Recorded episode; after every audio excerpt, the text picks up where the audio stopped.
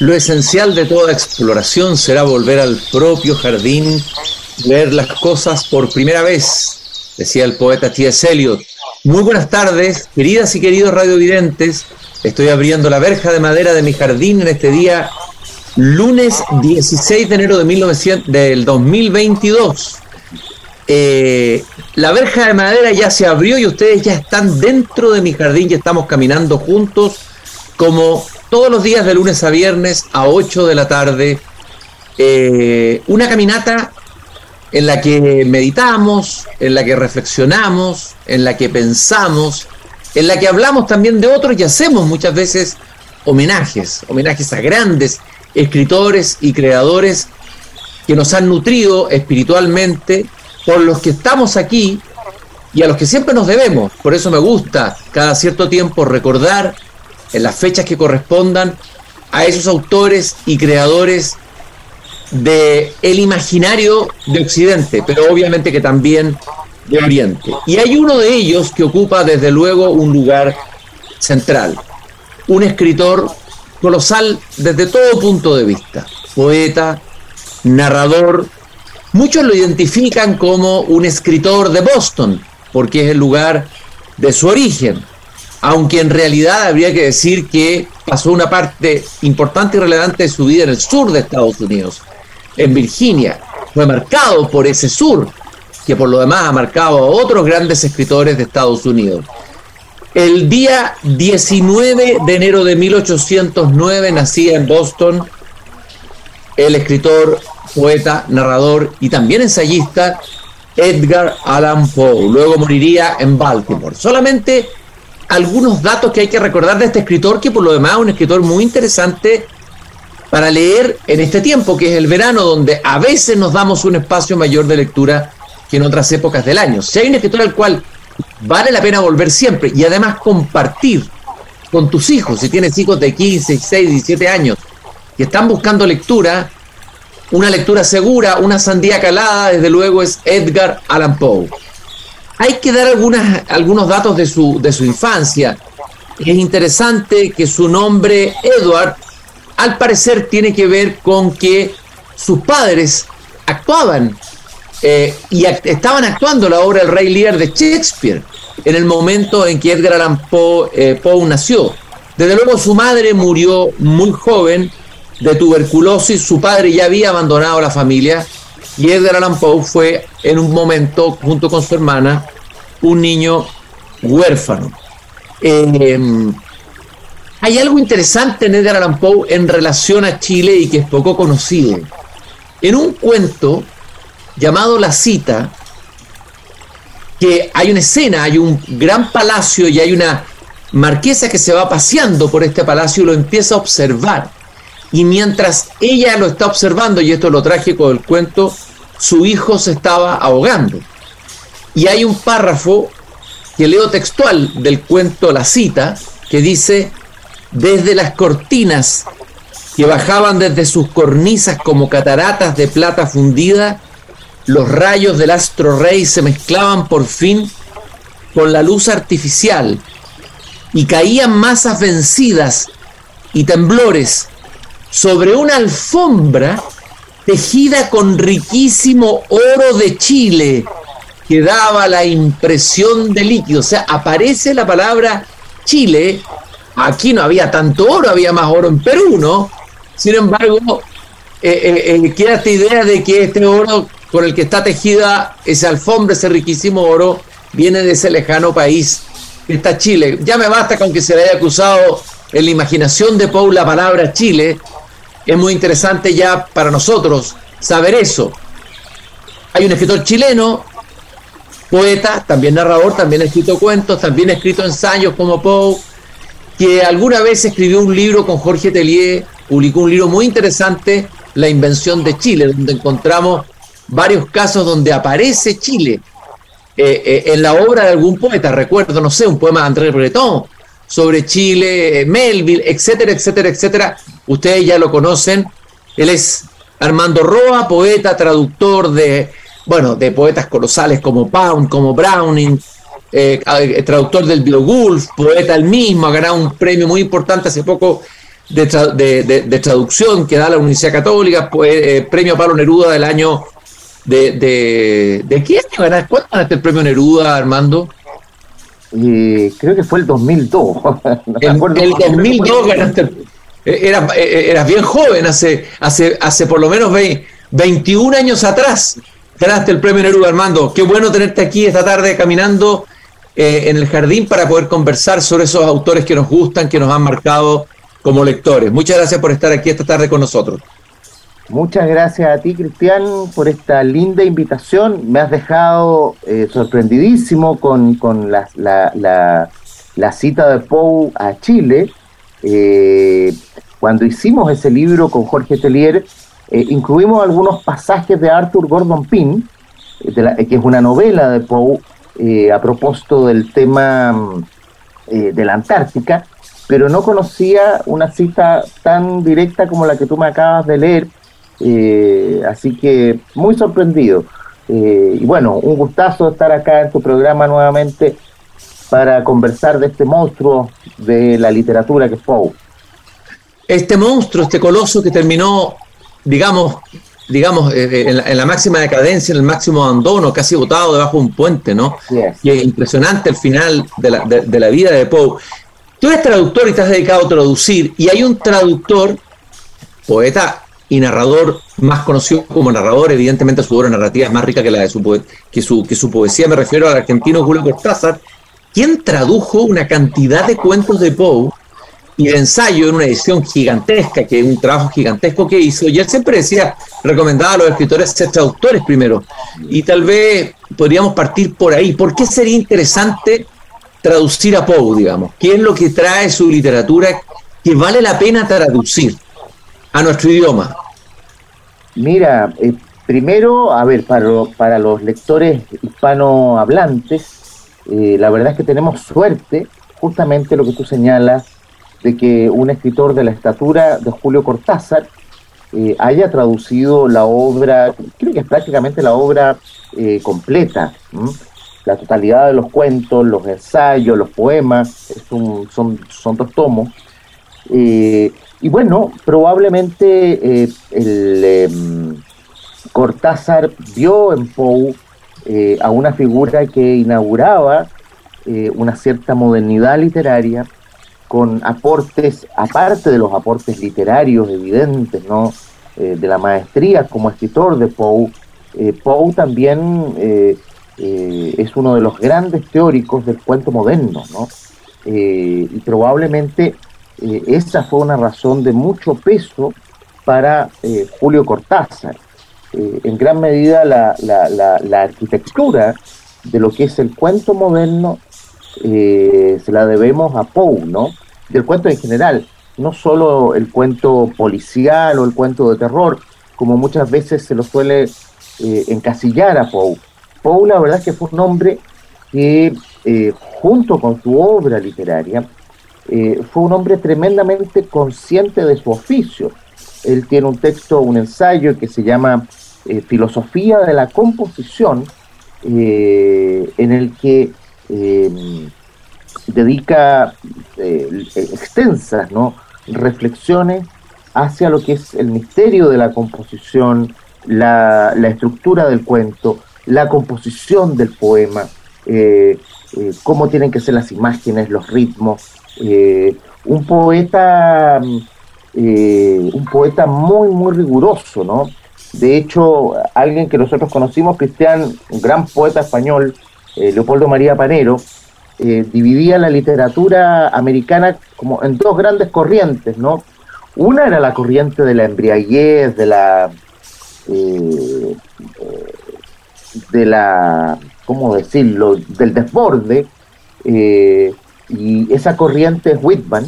La otra es la corriente de la contención que eh, a juicio de él estaría representada por eh, Edgar Allan Poe, ¿no?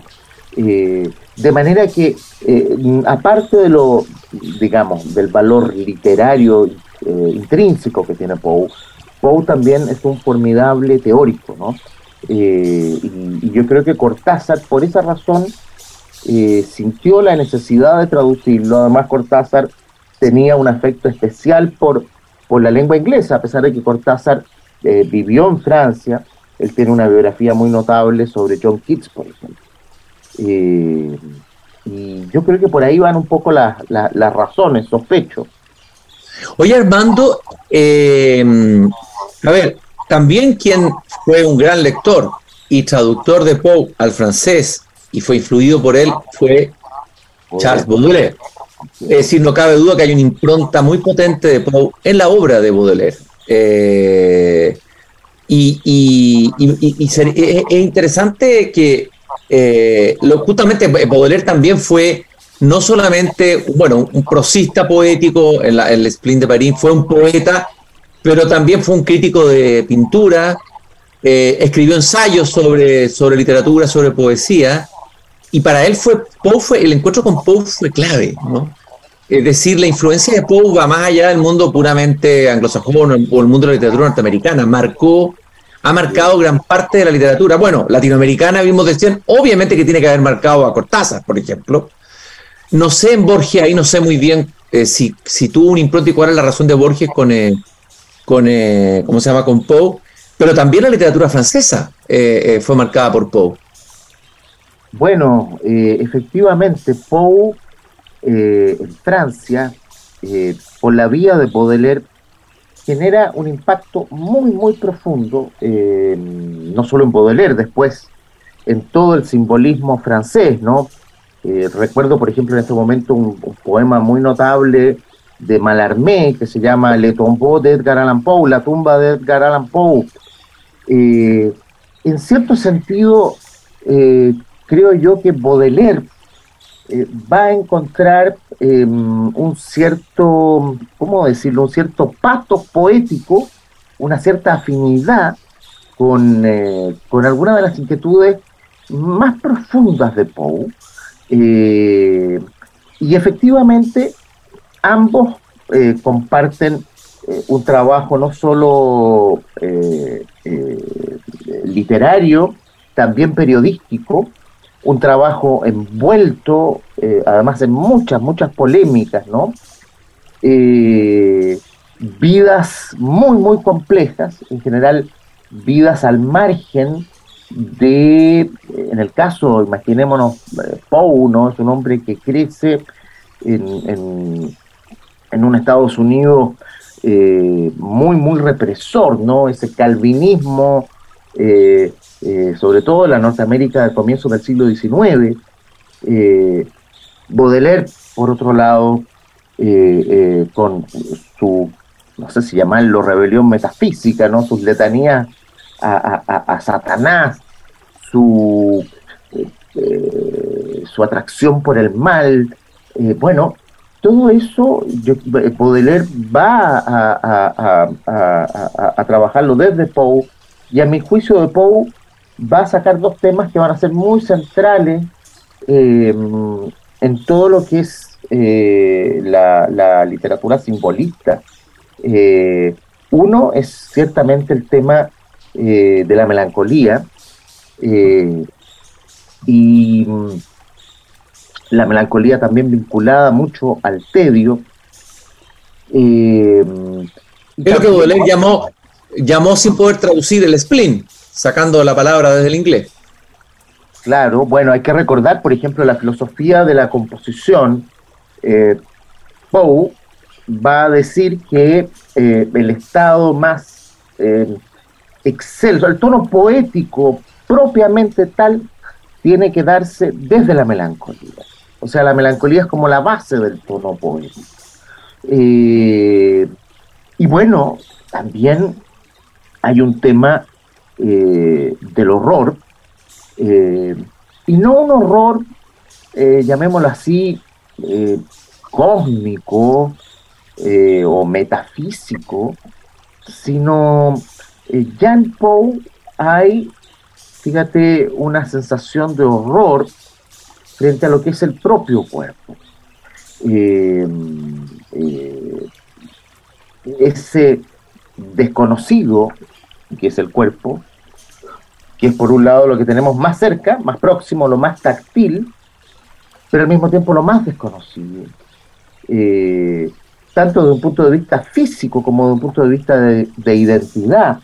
Eh, uno de los cuentos, por ejemplo, a propósito del tema de los conflictos de identidad, que después se van a hacer famosos con el retrato de Dorian Gray, con el Dr. Jekyll y Mr. Hyde, hay que recordar que el, primer cuento, ¿no?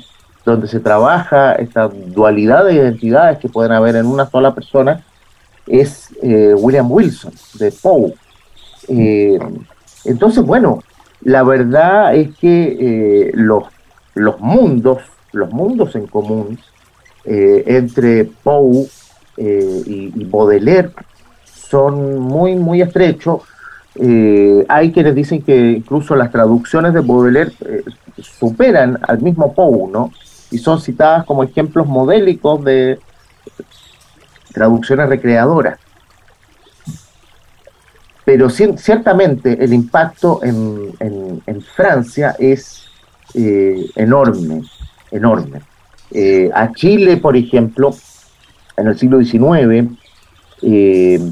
eh, es bien interesante cómo llega por la vía de Rubén Darío, Sí, por Rubén Darío era un gran admirador de él y escribe sobre él, claro. Así es. Eh, Estaría entre los raros, ¿no? Estaría entre los raros Edgar Allan Claro.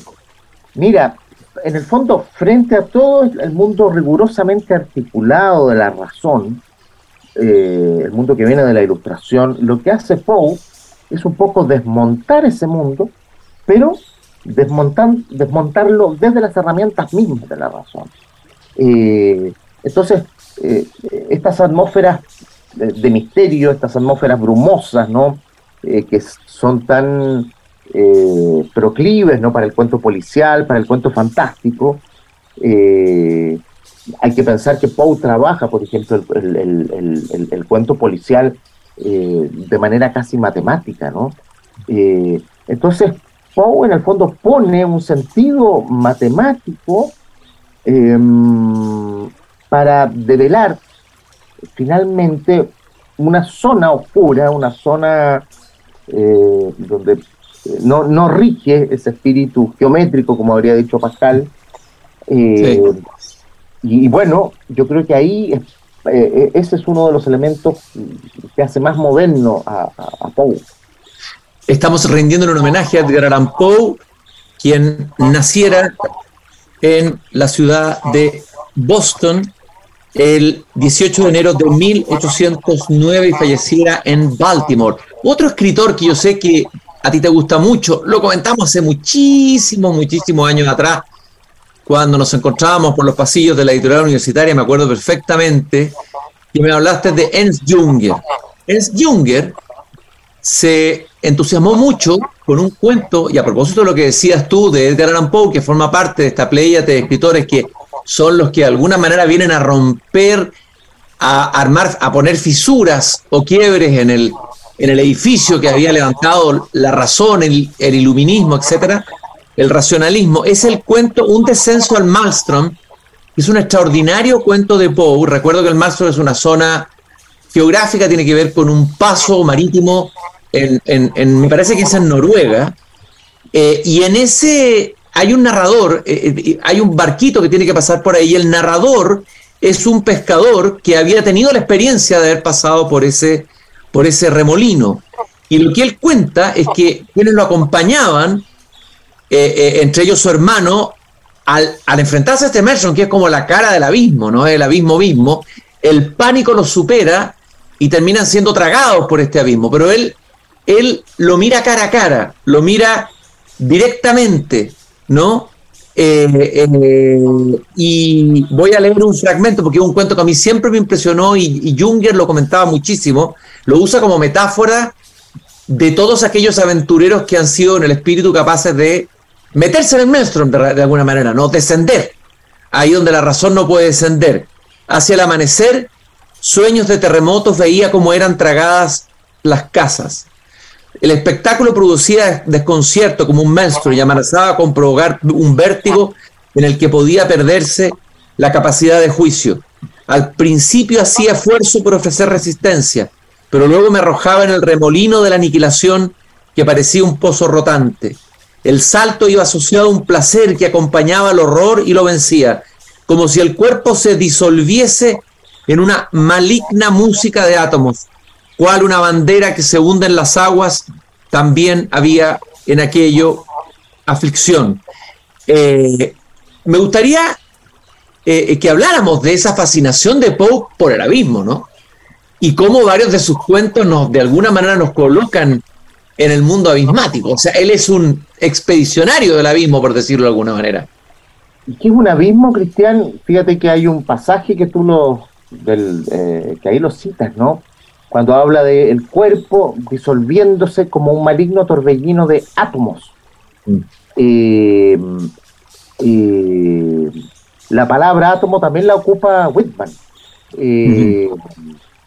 A propósito de que ese abismo es un abismo que está dentro de, uno mismo. Yo siempre recuerdo el cuento eh, el entierro prematuro, ¿no? Eh, y en general, por ejemplo, los cuentos de terror de Poe, eh, muchas de las, em, de las atmósferas terroríficas no surgen de seres sobrenaturales, ¿no? de seres fantásticos que rompen un poco la, el orden causal, sino de la falta de firmeza de la psiquis humana, eh, de la falta de firmeza, de la fragilidad de, eh, propio cuerpo. Eh, en el entierro prematuro, por ejemplo, es brutal esas imágenes de esa sensación de asfixia, pero de asfixia física. y mm, en ese sentido, Poe ya comienza a traer el abismo no un abismo que está en más allá, eh, sino un abismo muy del más acá, eh, y donde este ser que había sido estatuido por la ilustración, ¿no? como motor del progreso, el hombre, la razón humana, como tú muy bien decías, lo que hace Poe es eh, indagar en las fisuras de esa razón, y que pueden ser fisuras que a la postre terminen como dice la famosa frase, que no es de Poe, eh, ese de que los sueños de la razón también engendran monstruos, engendran pesadillas. Bueno, es esa posibilidad inquietante, ¿no? Eh, la que abre la obra de Poe. De hecho, en el cuento, sigo leyendo un fragmento, puede parecer extraño, pero ahora cuando estábamos sumidos en las fauces de la misma, me sentí más tranquilo que cuando veníamos acercándonos a él. Y después afirma, al cabo de un momento, se apoderó de mí la más viva curiosidad acerca del remolino. Sentí el deseo de explorar sus profundidades, aún al precio del sacrificio que iba a costarme. Y la pena más grande que sentí fue que nunca podría contar a mis viejos camaradas de la costa todos los misterios que veía. Como que siento que de alguna manera está ahí hablando el mismo Poe en ese pescador que refiere, o sea, él se acercó, fue un valiente en ese sentido, tuvo la curiosidad de explorar las profundidades del abismo del alma humana más que ningún otro escritor de su tiempo. O sea, fue, hizo una avanzada realmente, ¿no? Así es.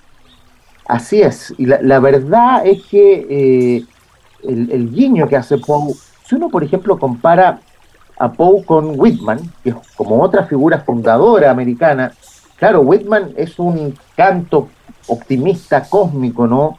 Eh, de la enorme posibilidad que entraña el ser humano. Eh, Poe frente a eso es ciertamente mucho más escéptico, está más vinculado, por ejemplo, con autores como Herman Melville.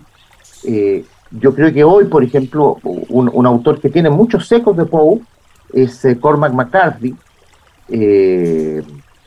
donde, claro, esta dimensión oscura del ser humano, eh, se abre eh, casi como, eh, como, como, un paisaje estético, ¿no? que era algo en, el cual la literatura todavía, estamos hablando comienzo del siglo XIX, no se había atrevido tanto a, ahondar, ¿no? y es desde ahí de donde parte, por ejemplo, Baudelaire, a que recordábamos, y toda una, un contingente muy importante de la literatura eh, francesa, ¿no? Incluso, por ejemplo, cuando uno lee a autores franceses más del siglo XX, estoy pensando en Georges Bataille, eh, con sus ensayos sobre la muerte, sobre el erotismo, eh, donde eh, describe toda esta dimensión física de la muerte. ahí hay referencias cifradas también a la obra de Poe. ¿no? mi padre, que tiene un libro muy bonito que se llama Estados Unidos, Chile y Estados Unidos, es un, texto donde él habla, eh, en el fondo, qué es lo propio que eh, funda la, cultura norteamericana. Eh, y mi padre, fíjate, ya veía en Poe algo que él lo, vinculaba mucho a la cultura americana y que a su juicio antes solo había estado presente en la cultura egipcia, y que es la reverencia por el cuerpo. Mm. la reverencia y al mismo tiempo el horror por el cuerpo. ¿no? Eh, la reverencia en el sentido de que es lo único que tenemos a, la mano, ¿no?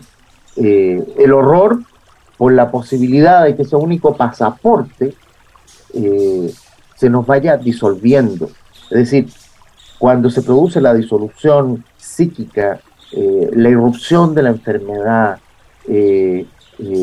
la degradación, finalmente es lo que testimonia el, abismo genuino al cual está sometido el ser humano, ¿no? Eh, y en ese sentido el gesto de Poe, eh, él lo veía como gesto muy visionario, ¿no? Armando, y en los últimos minutos que nos quedan, me gustaría que me habláramos brevemente del Poe poeta.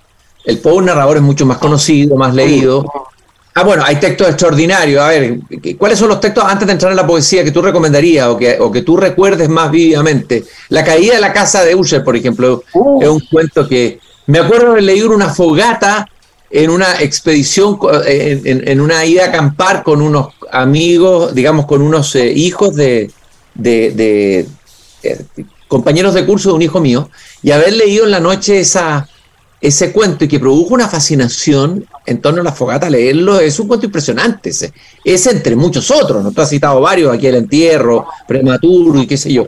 ¿Y cuáles son los que te el, el pozo y el péndulo. El pozo y el péndulo. La máscara de la muerte roja, a propósito del tema de la peste, eh, eh, ya que vivimos con, eh, o hemos estado viviendo con el susto del COVID, no está de más releer ese cuento eh, las aventuras de Arthur Gordon Pym, que ya es más bien una, una, novela, eh, también es un texto eh, de, mucho, mucho interés. La verdad es que Poe es un autor bastante parejo, ¿no? entonces es difícil el, poder inclinarse por un cuento. A mí, a mí, pero es una cosa de gusto personal, La caída de la casa Usher, un cuento extraordinario. La Máscara de la Muerte Roja y me gusta mucho William Wilson.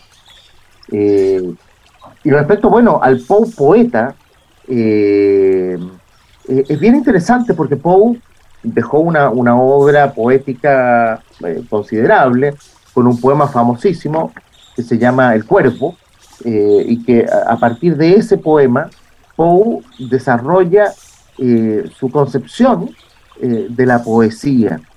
Eh, para Poe la poesía ocupaba eh, uno de los lugares más altos, si no el más alto de la experiencia humana.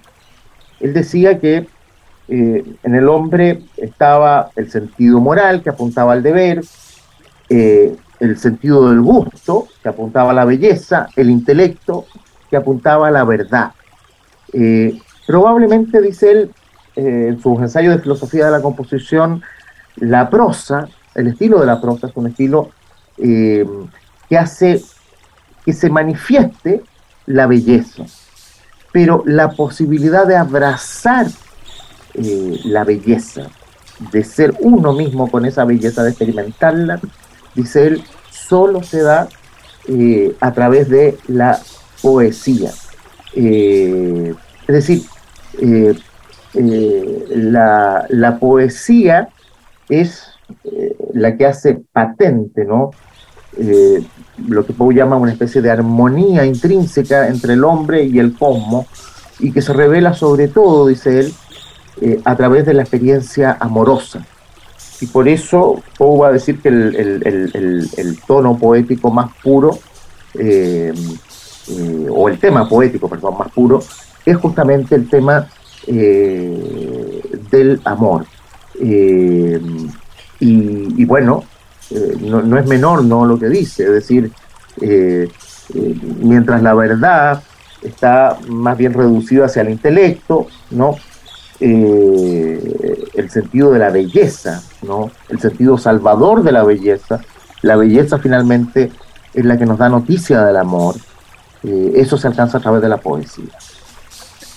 Querido Armando, muchas gracias por habernos acompañado esta tarde para recordar al poeta, al narrador, al filósofo de la composición Edgar Allan Poe, quien naciera un 19 de enero, pero de 1809 en la ciudad de Boston. Y quiero terminar, eh, bueno, citando ese poema al que tú hablabas de Malarmé. Nosotros con Armando siempre hemos hecho este cruce entre esta, conversación entre el mundo anglosajón y el mundo francés. Él es un, un anglosófono, no sé cómo llamarlo, y yo soy un francófono. Eh, y, hicimos un curso con la Guerra de 100 Años en una ah, universidad donde cruzábamos poetas de ambas orillas. Y Malarmé escribe cortito estos primeros versos en francés que se llama Le tombeau de Grand la tumba de Grand tel qu'on lui-même enfin l'éternité le change. Le poète suscite avec un glaive venu son siècle épouvanté de n'avoir pas connu la mort triomphée dans cette voie étrange. Tal como al fin el tiempo lo transforma en sí mismo, el poeta despierta con su desnuda espada a su edad que no supo descubrir espantada que la muerte inundaba su extraña voz de abismo, que la muerte triunfaba en esta voz extraña, dice eh, eh, Malarmé, y que tiene que ver con lo que hemos conversado esta tarde aquí en el jardín con Armando. Muchas gracias Armando por tu visita y obviamente que vendrán otras para seguir conversando con los muertos, que están más vivos que los vivos mismos. ¿ah? Así es, Cristian. No, encantado, el gusto mío de, visitarte en tu jardín eh, una vez más, así que feliz, con mucho, mucho gusto me siento como en mi casa. Así que un abrazo muy grande. Y lo mismo, un gran abrazo Armando y a ustedes, queridos eh, radiovidentes, no dejen de leer a Poe, porque esto no serviría nada si no leemos a Poe. Sigamos la, recomendación de Armando, léanse el cuento del entierro prematuro, El pozo y el péndulo, eh, leamos también eh, La casa Usher, El descenso al Malmstrom, y los poemas, desde luego, para qué decir Nevermore, el Cuervo, Nevermore. Y recordarles que el Grupo Viva aporta la sustentabilidad en los barrios y también en la construcción, llevando poesía, música y teatro al interior de la construcción y agradecer a Fundación Razabal que siempre nos acompaña dándole voz a los profesores de Chile. Nosotros cerramos la verja de madera en nuestro jardín y nos volvemos a encontrar mañana nuevamente aquí a las 8 de la tarde en Pauta, pauta.cl. Gracias, queridos y queridas reaudidentes, por habernos acompañado.